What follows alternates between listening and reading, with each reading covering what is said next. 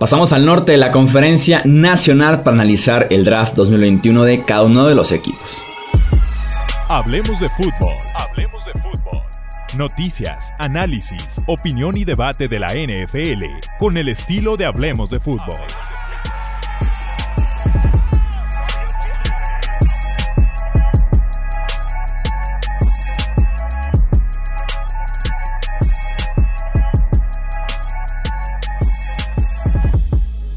¿Qué tal amigos? ¿Cómo están? Bienvenidos a un episodio más del podcast de Hablemos de Fútbol. Yo soy Jesús Sánchez, un placer seguir con las calificaciones de lo que pasó en el último draft de la NFL, esta vez enfocándonos en la división norte de la conferencia nacional. Me acompaña Álvaro Rodríguez para poder hacer este análisis. Bienvenido, ¿cómo estás? ¿Qué tal Jesús? Nada, para mí la mejor división en cuanto a drafts, no solo tiene el mejor draft de este año, sino para mí en general la mejor división ha sido esta.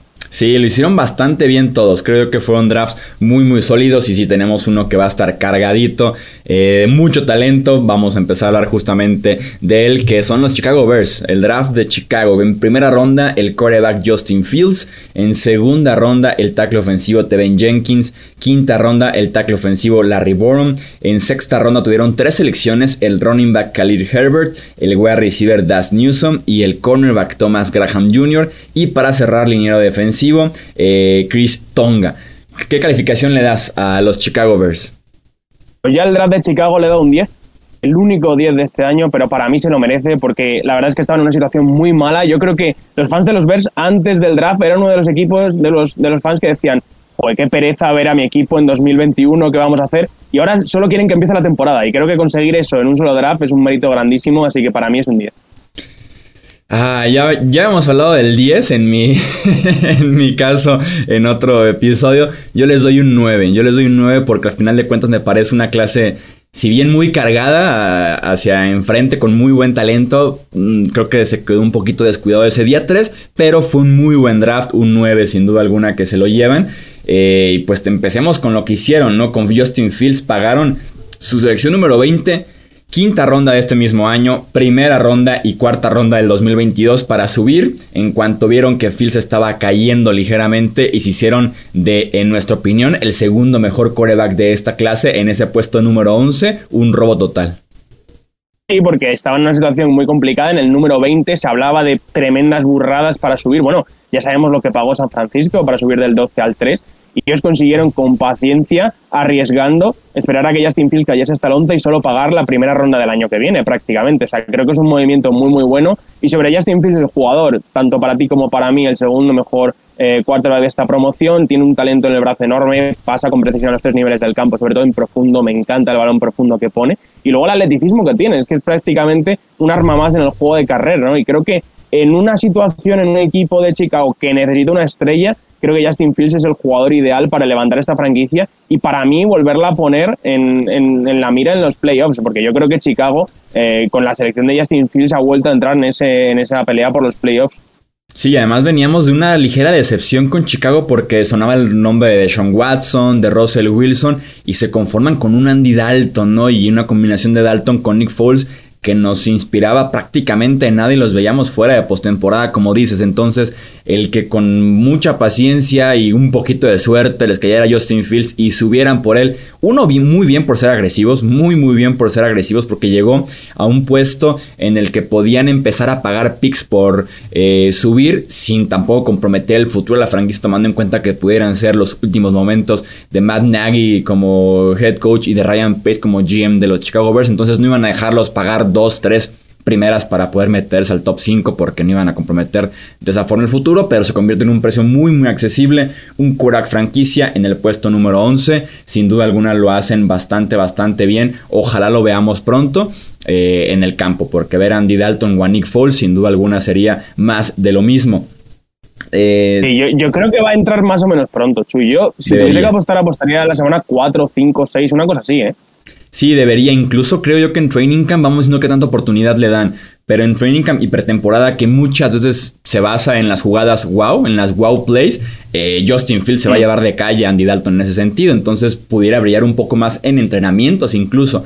Dalton más un coreback de partido que de estar entrenando entre semana, entonces ojalá que sea desde la semana 1, pero si no, sí, eh, semana 3, 4 deberíamos ya ver al coreback de Ohio State en el campo para darle eh, cierta esperanza otra vez a esta franquicia de Chicago. Eh, tenemos también en segunda ronda, pagan por Jenkins segunda, tercera y sexta ronda, pero suben por un tackle ofensivo probadísimo que te puede eh, bloquear muy bien por tierra y que también mostró eh, mucho potencial en el bloqueo de, de protección para el coreback. Sí, un jugador fortísimo, sobre todo es lo primero que se destaca de Jenkins, como cuando ves partidos suyos levanta a la gente, ¿no? Imposible pasar por encima suya, nadie le mueve. Y creo que era una de las cosas que más destacaba de él, su agresividad. También es un jugador súper agresivo que va a, va a dar esa actitud a la línea de Chicago. Yo tenía quizá ciertas dudas de cómo jugará eh, como tackle izquierdo en el exterior, porque le faltaba un poco de movilidad de pies, pero es ahí donde va a jugar, lo mismo que hemos hablado con, con otros jugadores. No va a tener que aprender sobre el campo mientras juega, y aunque yo tengo esas dudas, yo creo que hubiese sido un jugador interior muy, muy bueno, creo que también se puede manejar en el exterior. Sí, les da la opción de cortar a Charles Leno días después para aliviar un poco el tema del tope salarial. Al final de cuentas pagaron 7 selecciones entre Justin Fields y Tevin Jenkins de este draft y del 2022. Pero por lo menos son en las dos posiciones más valiosas tal vez de todo el deporte, coreback y tackle izquierdo. Entonces en ese sentido creo yo que el valor se iguala en ese aspecto. Y totalmente, porque lo primero que tienes que hacer, además, un jugador móvil como Justin Fields, ¿no? Y sobre todo el, para, para, el futuro, es cerrar esa línea, ¿no? Darle protección, porque los jugadores ya lo tienen. Yo creo que también Allen Robinson debe ser uno de los jugadores más felices ahora mismo en la NFL, ¿no? Después de la selección de Fields. Y, y no, creo que, aunque pagaron, inteligente lo que hicieron para mí, por eso se llevan la calificación también. ¿Qué opinaste rápidamente del resto de su clase? El tercer día, sobre todo, destacar el pick de Dash Newsom, el otro receptor de North Carolina, porque me parece uno de los jugadores más inteligentes que yo he visto desde, desde el slot, ¿no? Tiene unas manos muy seguras, cae muy bien siempre en zona, se encuentra siempre el hueco y creo que va a ayudar mucho a Justin Fields en esa zona corta.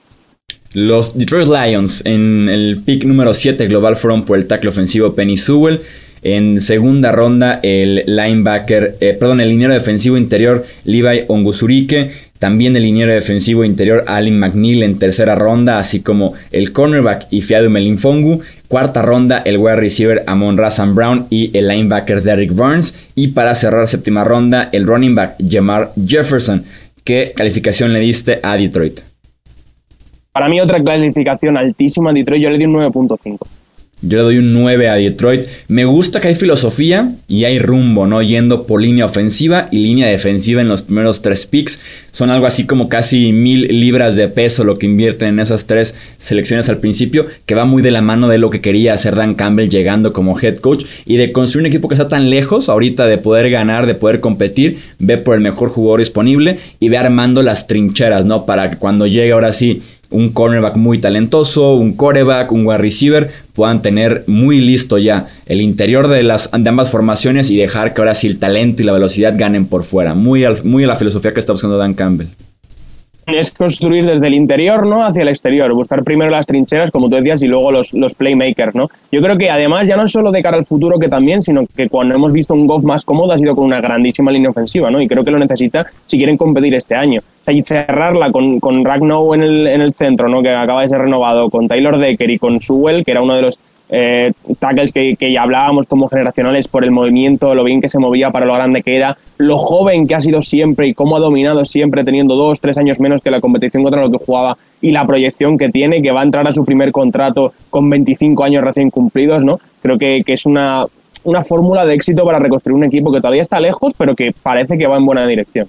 Sí, la mejor forma de ayudar a Jared Goff si le das una oportunidad, pues dásela correctamente. En una de esas te sale un coreback eh, promedio decente, que puedas trabajar con él, dar una buena línea ofensiva, así como también explotar a DeAndre Swift y a, Jamal Williams, que llegó en la agencia libre. Y después tenemos a dos tackles defensivos de un perfil diferente. Un Guzurique un poco más el tackle defensivo pequeño, mucho más ágil, con buen arranque, no tan grande. Y con McNeil es un tipo de más de 300 libras, pero con habilidad para poderle llegar al coreback rival, que es muy valioso. Sí, totalmente. McNeil, además, cuando jugaba en la universidad, jugaba simplemente poniéndose en medio y parando todo, ¿no? Como absorbiendo bloqueos, pero también tiene esa explosividad, como tú comentabas, para incluso ir a por el quarterback, ¿no? Y creo que se complementan muy bien, ¿no? Porque McNeil va a traer mucha atención y eso va a liberar a un Gusurique para que aproveche ese primer paso, las manos agresivas, o creo que, o sea, que creo que son dos selecciones muy, muy buenas, que se complementan muy bien y que además hacen mejorar a una línea defensiva que yo creo que era de las peores cosas que tenía Detroit. En el tercer día, ¿qué me puedes decir de Amon Razan Brown? Que va a tener un rol importantísimo en esta ofensiva que tiene el peor grupo de wide receivers de toda la liga. A mí me hizo mucha gracia que Amon Razan Brown dijo, yo vengo a quitarle el trabajo a alguien, ¿no? Me encantó la actitud, pero estuve por decirle, ¿a quién? Si, si no hay nadie en Detroit, Exactamente. ¿no? me gustó la selección, quizá yo creo que entiendo el enfado de ciertos fans de los Lions por no haber reforzado la posición antes, como tú decías, no hay nadie ahora mismo, pero creo que es un jugador que puede producir mucho desde el slot, que va a ayudar mucho también a Goff porque es muy bueno corriendo rutas, se separa muy fácil, ¿no? Y que tiene unos pies bastante fluidos, o sea que creo que es un jugador interesante, no le veo como una estrella, ¿no? Pero sí como un complemento muy bueno. Y va para largo, entonces no es como que tenían que eh, buscar urgentemente un wide receiver. Esto va para largo. Me pareció que si, se esperan, no va a pasar absolutamente nada en Detroit. No va a cambiar mucho lo que ganen o pierdan en 2020, en 21, perdón. Vamos con los Green Bay Packers. En primera ronda, el cornerback Eric Stokes. En segunda ronda, el centro Josh Myers. Tercera ronda, el wide receiver Amari Rogers. Cuarta ronda, el tackle ofensivo Royce Newman. Quinta ronda, el liniero defensivo Terrell Slatton. El cornerback eh, Shamar Jan Charles en quinta ronda. Tuvieron dos sextas, el tackle ofensivo Cole Van Lanen y también el, el linebacker Isaiah McDuffie. Y para cerrar en séptima ronda, el running back Kylie Hill. ¿Qué calificación le das a los Green Bay Packers? El draft de Green Bay le di un 8. Eh, igual, me gustan los jugadores. Quizá la, la, selección de Stokes me sorprendió, pero no tanto. Yo creo que uno de los jugadores que iba a estar ahí, ahí al final de primera ronda pero estaba claro que con toda la experiencia que tenía jugando al hombre en una universidad importante como Georgia, ¿no? creo que era uno de los jugadores candidatos. Y me extrañó al final lo que comentamos siempre. Yo creo que Green Bay tiene que hacer una cosa que es ayudar a Rodgers. Y no sé si vi este draft de nuevo otra vez, ¿no? Eh, en la intención de ayudar a Rodgers tanto como, como debería. Yo les doy un 7.5 a los Green Bay Packers, muy cerca en las calificaciones. Eh, Stokes, si bien se hablaba de él en ese rango de primera, segunda, era más bien un jugador de segunda ronda, que lo podíamos ver en los 40, tal vez llegando al puesto 50.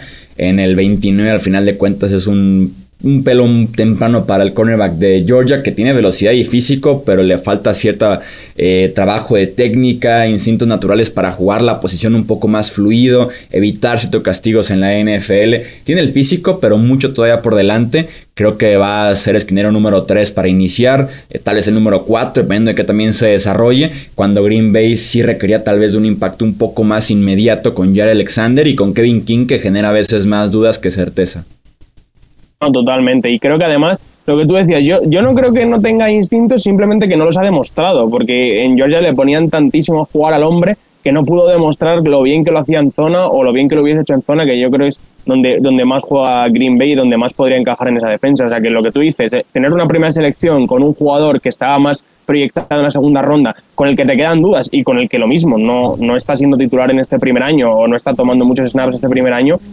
creo que no es lo ideal con, con la situación del quarterback que tiene. Parece que les robaron a Rashad Bateman. Al parecer había cierto interés por parte de Green Bay en ese puesto 29 eh, y es por eso que Baltimore va por el 27 en lugar de ir por él por, en su segunda selección de la primera ronda porque al parecer Green Bay estaba listo para ir por Bateman, el wide receiver de Minnesota, que le hubiera caído muy bien seguramente a Aaron Rodgers. Sí, eso sí que hubiese sido una muy buena selección, la verdad, y, y creo que hubiese encajado muy bien en, en Green Bay porque es un poco el tipo de receptor que necesitan, pero también dándoles ese extra desde, desde el slot. En segunda ronda fueron por Josh Myers, que sé si es una ayuda total para Aaron Rodgers después de haber perdido a su centro Corey Linsley en la agencia libre. Puede iniciar temprano. Eh, Green Bay además tiene un muy buen historial tomando línea ofensiva últimamente. Consiguen tipos eh, sólidos, versátiles, que te pueden iniciar tempranito en su carrera. Tenían a Creed Humphrey todavía disponible, que se va un pick después a Kansas City. Eso me deja un poquito de dudas porque era más yo de Creed Humphrey que de Josh Myers, pero al final de cuentas se cubre valor y necesidad en un mismo pick. Sí, esa me, estoy de acuerdo contigo. La selección me extrañó un poco porque pensaba que era Creed Humphrey. Además, pensaba que era un jugador que iba a encajar muy bien por la movilidad que tenía, por la inteligencia. Hemos hablado las dudas de tener un centro zurdo como es Humphrey, ¿no? Que quizá es lo que puede echar para atrás un poco los equipos, que parece una tontería, pero no lo es. Y, sí que la selección de Myers está sin duda enfocada a cubrir la baja de Linsley, pero te digo, ahora te doy la vuelta y te digo, y si se hubiesen quedado con Linsley y hubiesen dejado ir a Aaron Jones, lo mismo no teníamos estos problemas, ¿no? sí, exactamente, pudieron también haber tomado esa, esa, ruta en la agencia libre. Eh, llegó Mari Rogers, un running back jugando prácticamente de wide receiver por el físico, por la construcción, yardas después de la recepción, que pudiera ser como el sucesor de Randall Cobb, que tanto éxito tuvo con Aaron Rodgers. Creo que se pudiera hacer el perfil de Rodgers, aunque un cuestionable corrido de rutas que vamos viendo qué tanto lo utilizan en su primer año. A mí este es, mi selección favorita del draft de Green Bay porque creo que es un sustituto perfecto de lo que tenían con Cobb y que perdieron y que no recuperaron y que yo creo que era una de las cosas que, le echábamos en cara draft tras draft, draft tras draft. Necesitáis un jugador de ese estilo. Ganar ya la recepción, soltar el balón en corto, duro, no construido como un running back que pueda correr que pueda aguantar tacleos, creo que, con Amari Rogers lo tienen, ¿no? Viniendo de Clemson, una universidad también eh, muy lista ya para competir, enfrentándose contra lo mejor de lo mejor, y creo que yo creo que sí que, va a tener bastante impacto en este primer año. ¿Qué te pareció el resto de la clase del draft? Pues del tercer día te tengo que hablar de Kylie Hill, el corredor de Mississippi State, que yo para mí es un jugador que tengo en altísima estima, en séptima ronda. Creo que puede ser un robo del draft. Obviamente la situación es muy complicada con los dos running backs que tiene delante, pero bueno, es atlético, corre bastante duro, rompe tacleos y, creo que en 2020 en los partidos con juego también demostró que sabía recibir, ¿no? Entonces me parece un jugador con muchas posibles funciones que puede hacerlo muy bien, aunque creo que sin duda cae en una situación complicada, ¿no? Con, con, los dos running backs que tiene delante. Sí, un recién extendido y un segunda ronda enfrente de, de Kylie Hill, aunque está disponible ese rol de Jamal Williams que se fue en la agencia libre. Y cerramos con los Minnesota Vikings. En primera ronda, el tackle ofensivo Christian Dorriso. En tercera ronda, el quarterback Kellen Mond. También en tercera ronda el linebacker Chaz Surratt, el guardia Wyatt Davis y el edge Patrick Jones segundo. En cuarta ronda tuvimos al running back Kene Nwangu, al cornerback Camirin Bynum y el edge Janarius Robinson. Y para cerrar quinta ronda tuvimos al wide receiver Emir Smith Marset y al ala cerrada Zach Davidson. Y sexta ronda el edge Jalen Twyman. ¿Qué calificación le diste a estos Minnesota Vikings? Yo al draft de los Vikings les di un 9 porque me encantó cómo se movieron y creo que consiguieron dos terceras rondas y seleccionaron al jugador que muy posiblemente iban a coger en la selección número 14. Me pareció un gran movimiento y luego los jugadores me gustaron mucho también. Sí, estrellita parece movimiento por parte de los Vikings. Yo les di un 8.5 porque tengo un poquito de dudas sobre su segunda selección. Ya llegaremos a, ese tema con los Vikings que bajan del 14 al 23, es lo que mencionabas, y consiguen de todos modos a su tackle izquierda, ¿no? A Christian Dorriso. Por posición y talento, por ese valor y lo que te ofrecía, era un pick top 15 que te lo encuentras en el 23. Es auténticamente un robo, un excelente pick que te puede ser el, el left tackle titular desde la semana 1. Es un jugador, eh, tremendamente atlético que no ha jugado en un esquema profesional, nunca ha tenido que bajar mucho hacia atrás ¿no? y proteger eh, un, amplio rango porque los pases que hacían en Virginia Tech era sobre todo mucha carrera y pases muy cortos donde prácticamente no tenía que proteger, pero se le ve el atleticismo, se le ve la capacidad de salir al segundo nivel, se le ve la capacidad de bloquear en zona, ¿no? Y creo que, que aunque esa ofensiva no le exigía mucho, es un jugador con mucha proyección que los Vikings necesitan y que les encaja sobre todo muy bien en ese juego de carrera que creo que con los refuerzos que han hecho en, el draft eh, puede dar junto a Dalvin Cook un, nivel muy alto este año, ese, ese juego de carrera de los Vikings. ¿Y qué tal el salseo, la polémica, como lo conocemos acá en México, de lo que nos enteramos hace unos días? En Minnesota le marcó a Carolina en el puesto número 8 con una oferta para subir del 14 al 8 y tomar a Justin Fields, el coreback de Ohio State. Al final de cuentas no se hace el cambio, Chicago lo adelanta el 20 al 11 y los Vikings sin Rashon Slater, sin Justin Fields en el, reloj. Es por eso que terminan haciéndose un poquito para atrás. Este, ¿Qué opinas tú de esta polémica que se armó con Justin Fields a posiblemente Minnesota? Yo te diría que es algo esperable en el sentido de que, que Cousins, eh, si no me equivoco, el año que viene va a tener un impacto contra el cap de casi 45 millones, lo cual es una absoluta barbaridad y por mucho que acaben subiendo el espacio salarial sigue siendo bastante importante y yo creo que Vikings le va a seguir buscando siempre un sustituto y, cuanto más barato sea mejor. ¿no? no me extrañó del todo, pero me hubiese gustado también mucho ver a, Justin Fields en Vikings. ¿eh? Yo creo que, hubiese sido una selección, sobre todo una de las mayores sorpresas, yo creo, de la noche.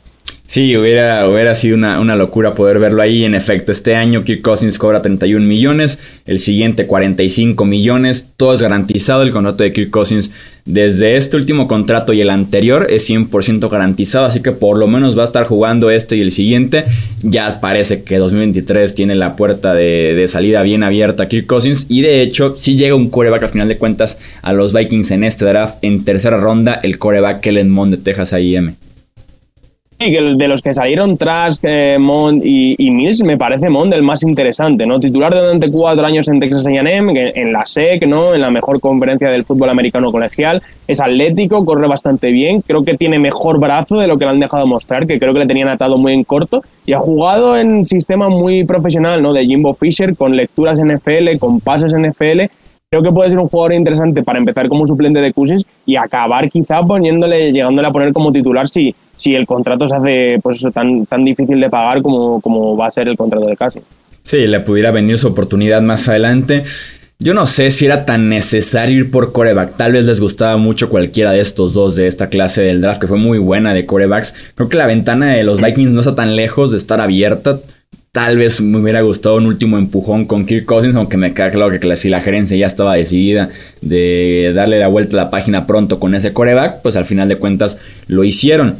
Eh, lo que sí es que lo protegen bien con Christian Dorriso y también con Wyatt Davis, que llegó en tercera ronda y que pueden conseguir ahí un Wyatt titular en el día 2 del draft sin ningún problema. Sí, después de, de, todas las elecciones después de la de Mon, yo creo que son enfocadas a ganar ya, ¿no? La de Davis, como comentaba, su 2020 fue muy malo, ¿no? pero es muy físico, bastante grande, se mueve muy bien y creo que puede ser un titular desde el interior en el día 1, lo cual también aporta mucho valor ahí en tercera ronda donde lo seleccionan. La selección de Surrat, el linebacker de North Carolina, también me parece muy interesante porque es un jugador muy inteligente en el puesto de linebacker que solo lleva dos años ahí porque era quarterback y al que todavía tiene mucha progresión. Y luego también, en última instancia, la última selección es la de, de Twyman, ¿no? el, el defensive tackle, el jugador de línea de Pittsburgh, que uno de los jugadores que muchas veces tendemos a comparar con Aaron Donald porque es bajito, porque es explosivo. La realidad es que Aaron Donald solo hay uno, ¿no? Pero este también puede ser un jugador interesante para entrar, sobre todo en el interior, en jugadas de pase, y desde ahí es muy difícil de parar. Ahí están entonces calificaciones de este norte de la NFC. Recuerden que los vemos en comentarios aquí en YouTube o también en Twitter, Facebook e Instagram de Hablemos de Fútbol para leer su opinión sobre qué piensan de esta división norte que nos dio muy buenos drafts en términos generales. Álvaro, nuevamente muchísimas gracias. Muchas gracias Jesús, gracias a todos. Recuerden suscribirse, compartir este episodio con los amantes de la NFL, con aficionados justamente del norte de la NFC. Yo soy Jesús Sánchez y eso es todo por este episodio. Gracias por escuchar el podcast de Hablemos de Fútbol. Para más, no olvides seguirnos en redes sociales y visitar hablemosdefutbol.com.